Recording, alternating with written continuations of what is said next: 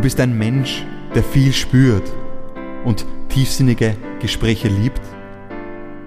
Du fragst nach dem Weg und suchst die Freude im Tun. Du fragst dich nach der Kunst zu leben. Ich habe mich auf den Weg gemacht, um diese Fragen für mich selbst zu beantworten.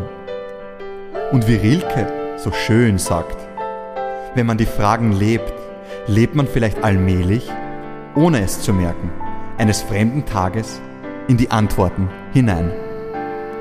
Durch dieses Fragen treffe ich zufällig immer wieder spannende Persönlichkeiten in meinem näheren Umfeld, die oftmals für die große Masse unsichtbar sind, aber ihr Umgang mit dem Leben mich inspiriert. Viel Freude beim Podcast, der in die Tiefe geht. Deep Shit.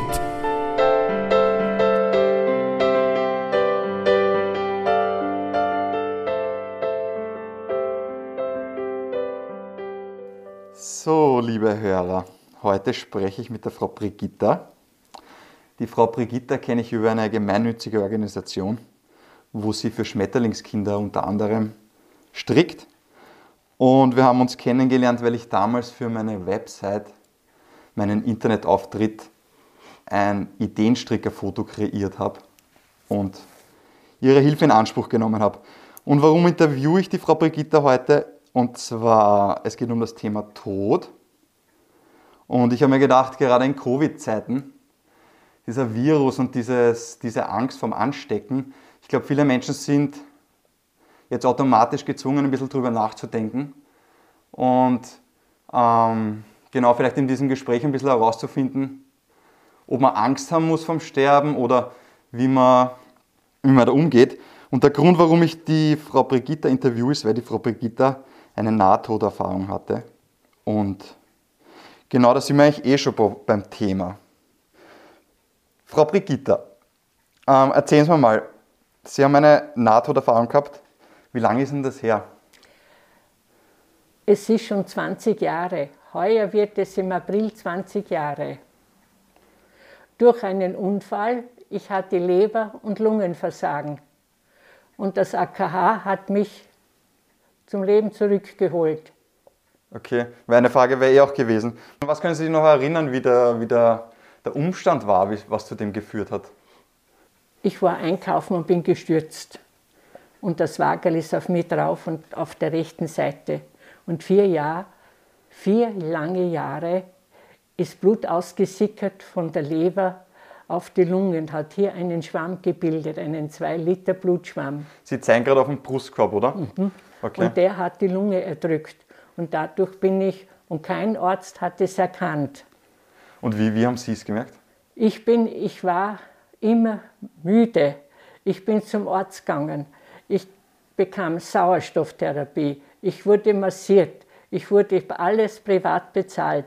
Es hat mir keiner geglaubt, dass ich gestürzt bin. Und nach vier Jahren, das war im Jahre 97, und ich war auf Kur in Bad Zell im Jahre 99. Da war es mir schon so schlimm. Und niemand hat mir Blut abgenommen. Niemand hat mir geglaubt, weil ich immer so kräftig war und viel Sport betrieben habe. Mhm. Und dann bin ich zu Hause eben zusammengebrochen und mit der Rettung in die Hugelgasse. Und von der Hugelgasse sagt der Arzt, Frau Brigitta, es besteht Lebensgefahr, Sie müssen ins AKH. Und wie ich dann aufgewacht bin im AKH, in einem Zimmer, vier Ärzte, und sie sagen, was ich habe.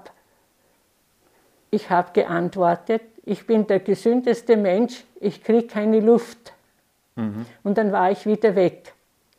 Und dann bin ich wieder zu mir gekommen und dann fragten sie, wer mein Nächster ist. Sag ich, mein Sohn. Ja, wo ist er? Sag ich, das weiß ich nicht. Ich hatte zufällig die Handtasche mit. Und da ist die Adresse drinnen. Und sie haben angeblich meinen Sohn angerufen. Und ich sagte zu ihm, ich liege im AKH und will meine Ruhe. Und weiteres weiß ich nicht. Und dann haben sie mich gepflegt, untersucht und drei Wochen lang den Schwamm äh, durchbohrt und das Blut abgesaugt. Okay. Und ich kriegte keine Luft. Ich musste immer Sauerstoff kriegen. Und dann sagte ich an einem Sonntag, bitte helft's mir, ich kriege keine Luft. Das Schlimme war, wie sie mich doch durchbohrt haben, das war am Karfreitag und ich kam zurück vom Keller auf die Station, total tot, traurig und habe gesagt, Jesus ist auch am Freitag gestorben, genau um die neunte Stunde. Ich will auch sterben. Aber da ging die Tür auf und meine Nachbarin kam und sah mich und sagte, Brigitta, da musst du durch. Und das war toll. Dann, nach einigen Tagen kam mein Sohn, er war in Frankfurt arbeiten total mit einem Blumenstrauß, den ich gar nicht, ich sah meinen Sohn nicht, ich sah nur die Blumen. Und nach einem Monat haben die Ärzte gesagt, wir wissen nicht, was sie haben, wir müssen sie operieren. Und ich sagte, bitte helft mir, ich kriege keine Luft. Und dann hat mich ein Mann mit weiß, weiß angezogen gesagt, Frau Brigitta, ich hole Sie jetzt sage bitte helft mir. Und dann aufgewacht bin ich auf der Intensivstation. Okay. Und mit dem Nahtoderfahrung, ich wurde dreimal reanimiert. Und da geht man einfach, man liegt in einer Röhre wie in einem Tunnel und geht ganz in Zeitlupe in ein Licht. Das Licht ist so schön, es wird immer heller und weicher, weicher und man will einfach weiter. Es ist so leicht. Und dann sagte eine Stimme, Mutti. Und da war ich wieder da. Aber man braucht keine Angst zu haben. Es ist wunderschön, das Hinübergehen. Und dann haben sie mich drei Tage operiert. Und ich kann nur Danke sagen dem ganzen AKH. Und außerdem wird man dann demütig und viel, viel dankbarer als irgendetwas. Weil man hat immer das vor sich, wie man geholfen wird und dass das Sterben eigentlich ganz leicht ist. Das klingt, das klingt echt, das klingt sehr faszinierend weil sie gesagt haben, sie, sie, sie spüren, dass da alles okay ist. Wenn man es jetzt mit dem Leben vergleicht und man spürt irgendwie hm, so ein Bauchgefühl, woher weiß man, dass man da noch bei sich ist?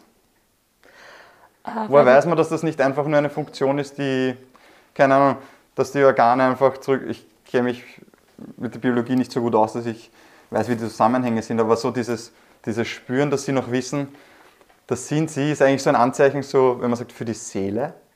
Kann man sagen, dass die das spürt? Oh ja, oh ja. Und das vergisst man auch nicht. Ich kann, ich kann alles, was ich im Wachkoma geträumt oder erfahren, das ganze Leben hat sich im Wachkoma abgespielt. Und eines war auch, ich hörte immer Stimmen an meinem Fußende. Mhm. Aber ich wusste nicht, wer spricht. Ich habe die Stimmen gehört. Und wie ich später gesundet bin und Gottlob durch die Hilfe vom AKH, von dem Ärzteteam, ganz, ganz gewaltig, bin ich als Dankeschön mit Mehlspeisen rein und da höre ich Stimmen im Zimmer und ich sagte, die Stimme kenne ich. Und dann sagte der Herr, dreht sich um, das gibt's nicht, wir kennen sie nicht. Sag ich doch, ich bin nebenan auf Zimmer 9 gelegen im Wachkoma und ihre Stimme habe ich gehört. Und da sagt der Herr, jetzt wissen wir, wir dürfen bei den Patienten, wenn sie im Koma liegen, nicht sprechen. Es war der Herzchirurg Müll, Müllbauer. Wie auch immer, aber Sie, haben, Sie, und, sie wollen damit sagen, Sie haben, das, sie haben das irgendwo... Sie waren fasziniert ich habe durch das Gastgewerbe mir die Stimmen gemerkt von meinen Gästen. Mhm. Wenn, ich, wenn sie in das Lokal gekommen sind, wusste ich schon, ah, die sind es. Ich habe sie noch gar nicht gesehen, nur gehört. Und so ist es mir im Unterbewusstsein auch im Wachkoma gegangen. Okay, danke. Dann, dann ich habe eine Frage und zwar hat das Ihre. Irgendwann wird man einfach damit konfrontiert, sich mit dem Tod auseinanderzusetzen. Und ich glaube, diese Angst und diese Ungewissheit, viele trauen sich da nicht hinschauen oder hinspüren, ähm, hat dieses Erlebnis dazu geführt, dass Sie ein Vertrauen haben, was dann passiert. Unglaublich. Dass es, dass, es, dass es irgendwie wert ist, das Leben zu leben und man keine Angst davor haben braucht zu sterben oder, oder, oder ein bisschen mutiger sein kann, weil sterben, weiß nicht.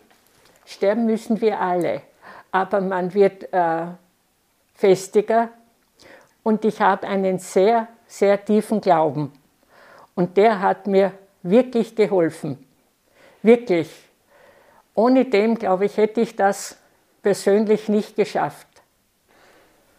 Okay, das, ja, dieser Halt quasi im Glauben. Und Der ist äußerst wichtig. An was glauben Sie? Also was, was, was glauben Sie, was dann ist, wenn Sie sagen, Sie sehen dieses Licht? Wie passt das zusammen mit Ihrem Glauben? Dass ich äh, hinübergehe und drüben weiterarbeite, aber in, ein, in, einer leichten, in einer leichteren Sache. Weil ich habe sehr, sehr schwer gearbeitet und die Ärzte haben auch gesagt, 40 Jahre schwere Arbeit hat ihnen das Leben geschenkt. Und wie sie dann von mir am Bett diese Antwort gegeben haben, haben sie gesagt, wir Ärzte haben ein Drittel gemacht, ein Drittel Sie und ein Drittel der liebe Gott. Aber wie Sie das gemacht haben, ist für uns und bleibt ein Rätsel. Toll, tolle, tolle Geschichte. Das, und ähm, ich habe bei meiner Recherche, ich habe damals, wie meine Mutter gestorben ist, habe ich sehr viel über das Thema gelesen. Und da gibt es auch einen, da habe ich auch zwei Buchempfehlungen. Das eine heißt Die Reise der Seele von Michael Newton und das andere heißt Leben nach dem Tod von Raymond Moody, die sich darauf spezialisiert haben. Und oft liest man, dass diese Menschen diese Nahtoderfahrung hatten, ähm, dann irgendwie einen Antrieb haben im Leben, was zu tun. Mhm. Haben Sie das auch verspürt? Unbedingt. Aber warum glauben Sie, ist das so? Weil warum, warum, dieses, warum hat dieses Licht oder dieses Ding, dieses schöne Gefühl, wenn das so schön ist und Sie kommen wieder zurück, warum gibt es dann diesen Motor?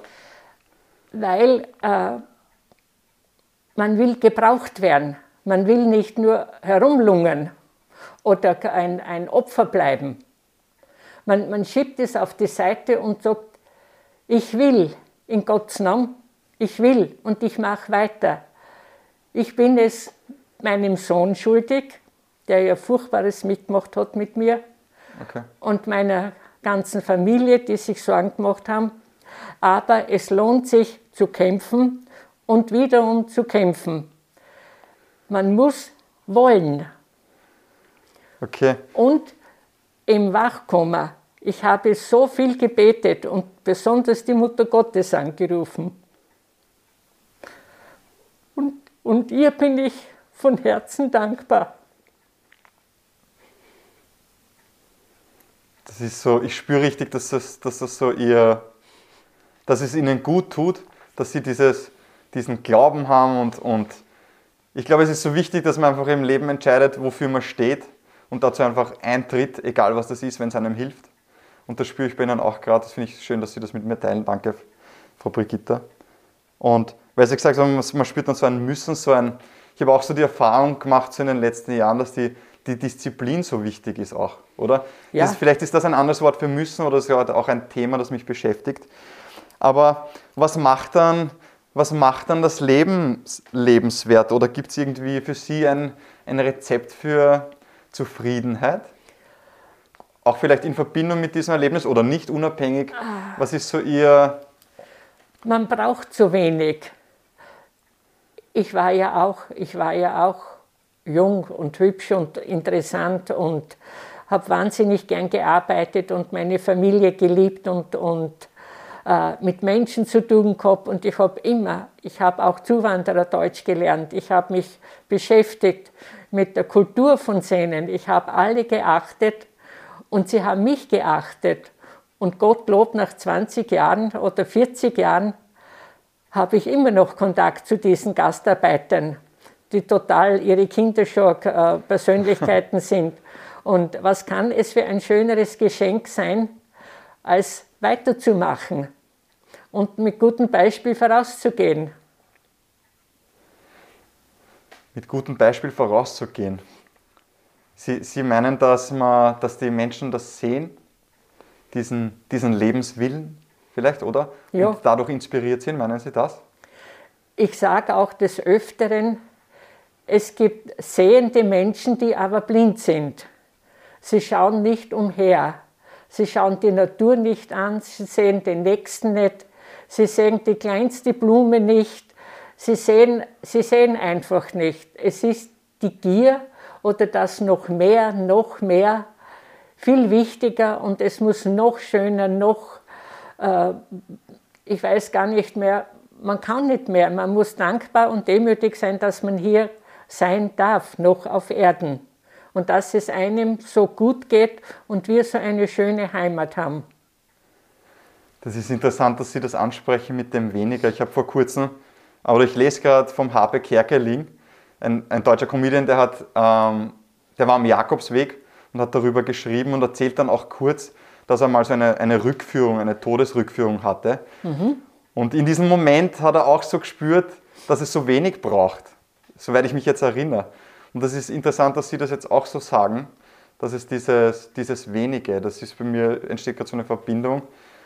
Das heißt, aber wie, wie, wie, wie verbindet sich das mit, mit der Selbstliebe? Weil man schaut ja schon auf sich, man macht sich hübsch, oder? Oder ist das. Ja, man darf nicht, man, man darf nicht, ähm, eine Nonne hat einmal gesagt, man muss auch eitel sein. Und das muss man. Man muss auch sich selbst lieben und, und sich selbst achten und sagen, es geht mir oft verdammt schlecht. Mhm. Und dann sage ich, zah an, komm, du kannst das, du schaffst es. Und du brauchst noch niemanden. Aber man braucht wen und ich brauche auch Hilfe und ich kriege Hilfe.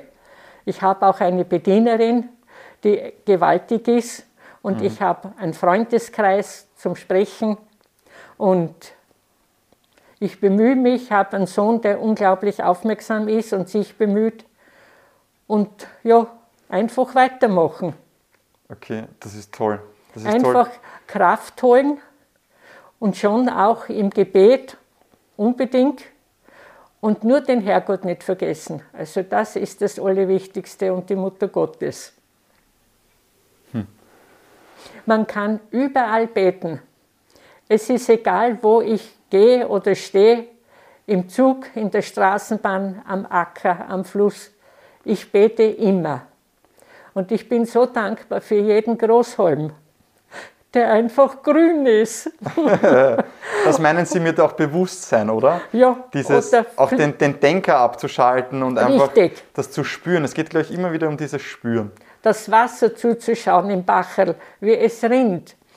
Ich habe mit meinen Neffen immer im Wald äh, Bäume gebaut und auch Brücken und Wasserräder gemacht. Und das sind solche Sachen, keine Geschenke gekauft, sondern Zeit genommen. Und das mache ich auch jetzt, wenn ich Besucher kriege. Ich zeige den Besuchern Wien, verwöhne sie mit dem steirischen Essen, mhm. sprich Sterz okay. und, und solche Sachen. Und einfach ordentlich leben und, und geerdet leben. Geerdet leben, okay. Ähm, das ist auch ein, ein was, was, verstehen Sie darunter unter geerdete? Geerdet leben verstehe ich, ich brauche jetzt keine Himbeeren, keine Erdbeeren, keine, keine Paradeise oder keine Paprika. Wir haben Stoppelrüben, wir haben Rettich, wir haben Sellerie, wir haben Kartoffeln, wir haben Kraut. Wir haben so viel Gutes Gemüse und so herzhaftes Gemüse. Man soll mit dem Rhythmus der Jahreszeiten leben. Das erhält den ganzen Organismus gesund. Okay. Und Lindenblüten sammeln und Hollerblüten sammeln, im Winter den Tee trinken und viel Thymian Tee trinken und einfach, eben wie ich sage, mit der Natur mitleben. Sie zeigt uns eh, wo es lang geht. Das ist sehr interessant, dass Sie das so sagen, weil für mich sind nämlich Sie, ich glaube nicht, dass Sie Bücher lesen zum Thema Meditation, Achtsamkeit und so Nein, weiter. nein. Für mich, ich spüre Sie aber schon sehr als achtsame, achtsamen Menschen. Wie gelingt es Ihnen dann, dass Sie in dieser Achtsamkeit diese ganzen, ich nenne sie jetzt mal unbewussten Menschen, dass Sie das nicht wütend macht? Dass Ah. Sie, dass Sie, was ist da in Ihnen so groß, dass, dass, Sie, dass Sie mit dem umgehen können?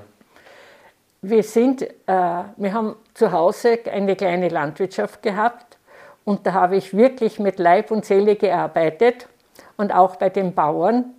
Und ich sah immer, wie ehrlich sie umgehen mit der Natur. Und das hat mich schon gebildet und von meiner Mutter. Wir haben alles aus dem eigenen Betrieb gehabt. Wir haben Gemüse, Fleisch, alles, Obst.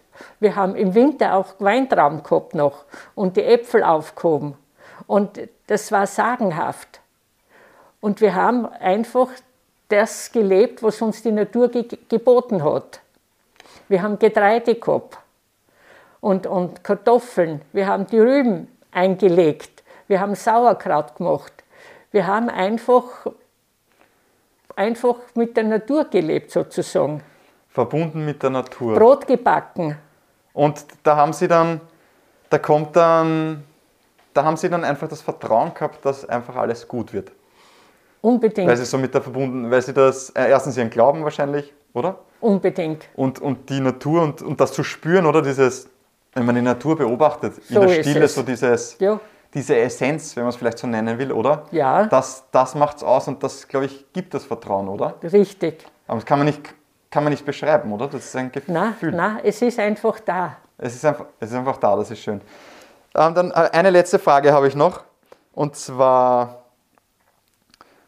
nochmal zurück zum, zum ich habe mir dann noch aufgeschrieben, glauben Sie, ähm, haben die Menschen Angst vom Tod, weil sie nicht wirklich gelebt haben?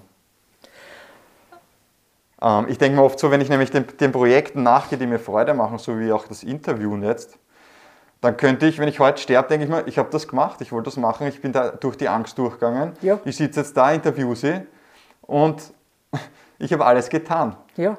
Das heißt, ja, wenn die Leute, ich, ich, ich, vielleicht ist es zu einfach gesagt, die Leute haben, haben Angst vom, die Angst, oder? Also ich, Es ist, sie haben, vielleicht haben sie Angst vor dem Alleinsterben. Aber man weiß es ja nicht, wenn man stirbt. bei dem Ich, Alleinsterben. ich habe ich hab zum Beispiel meine Schwiegermutter gepflegt mit Zungenbotenkrebs vier Jahre, ohne Hilfe. Ich habe meinen Gatten gepflegt, ohne Hilfe.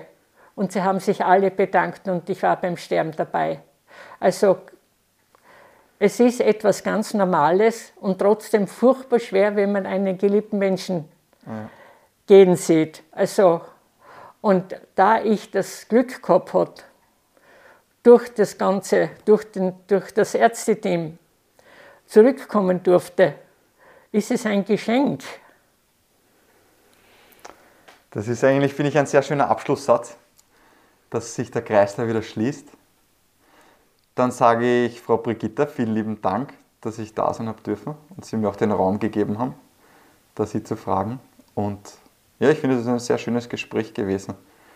Und ja, danke, dass Sie sich auch so gezeigt haben.